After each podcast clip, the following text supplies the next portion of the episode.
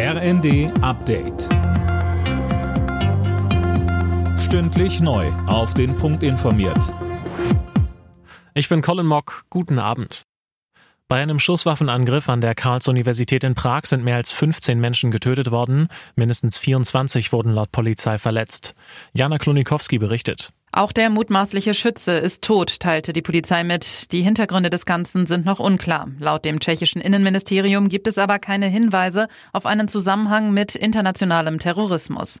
Das Gebiet rund um die Uni in der Nähe der berühmten Karlsbrücke wurde weiträumig abgesperrt. International ist die Bestürzung über den Angriff groß. Der Anschlag mitten in Prag trifft Europa im Herzen. Wir sind in Trauer, schrieb etwa Außenministerin Baerbock bei X. Eine Super League mit den besten europäischen Fußballclubs, davon hält man bei der deutschen Fußballliga weiter nichts. Auch nach dem EuGH-Urteil lehne man Wettbewerbe außerhalb der aktuellen Verbände und Ligen ab, teilte die DFL mit. Auch der FC Bayern und Borussia Dortmund sind gegen eine Super League. Sturmtief Zoltern sorgt in Deutschland für Probleme und Schäden. Vielerorts sind Bäume auf Straßen und Bahnstrecken gefallen.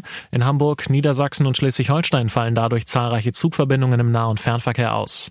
Außerdem warnt der Deutsche Wetterdienst vor Hochwasser und Windstärken der Stufen 11 und 12.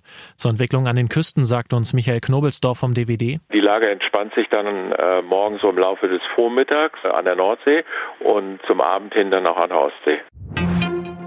Vorsichtige Entwarnung auf Island. Wenige Tage nach dem Vulkanausbruch können die Einwohner der evakuierten Stadt Grindavik wieder in ihre Häuser, zumindest tagsüber.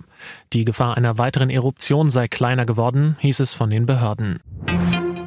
Der erste FC Köln und Trainer Steffen Baumgart gehen getrennte Wege. Das hat der Verein jetzt bestätigt. Grund ist der bisherige Saisonverlauf. Köln hatte von 18 Pflichtspielen nur drei gewonnen und steht in der Bundesliga aktuell auf dem vorletzten Tabellenplatz.